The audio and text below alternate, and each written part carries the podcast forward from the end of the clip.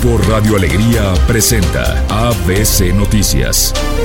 Información local. ¿Qué tal? Muy buenas tardes, esta es la información. La plataforma Cómo Vamos Nuevo León presentó los resultados del séptimo ejercicio de la encuesta de aprobación de gobernantes en la que los ciudadanos calificaron que los municipios han quedado a deber en distintos temas, arrojando como resultado un descenso en porcentaje de aceptación por parte de los ciudadanos. La séptima edición de la presentación de resultados de Cómo Vamos Nuevo León mostró que del 2022 al 2023 bajó un 3.3% la aprobación de los alcaldes. Lo anterior debido a que el tema de la movilidad, desarrollo urbano y la seguridad siguen siendo factores calificados como problemáticos en cada zona del área metropolitana. En promedio, el 51.8% de las personas consideran que el gobierno de su alcalde o alcaldesa ha sido igual o mejor de lo que esperaban, mientras que el gobernador Samuel García, la cifra ascendió a 57.7%.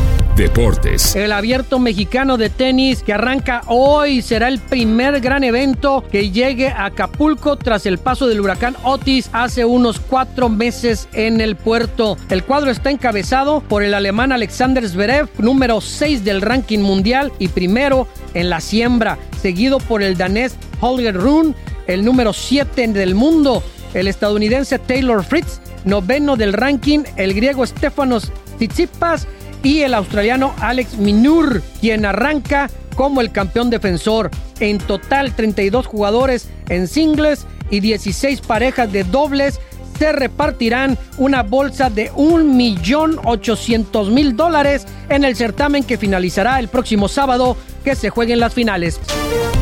Espectáculos. Tom Cruise será el protagonista de la siguiente película del director mexicano Alejandro González Iñárritu, aunque la trama del filme aún es secreta. Sin embargo, poco a poco se ha ido soltando información. La noticia de Cruise trasciende después de que se diera a conocer un acuerdo del estudio Warner Bros. con el actor, con la finalidad de lanzar más filmes con la estrella de Misión Imposible.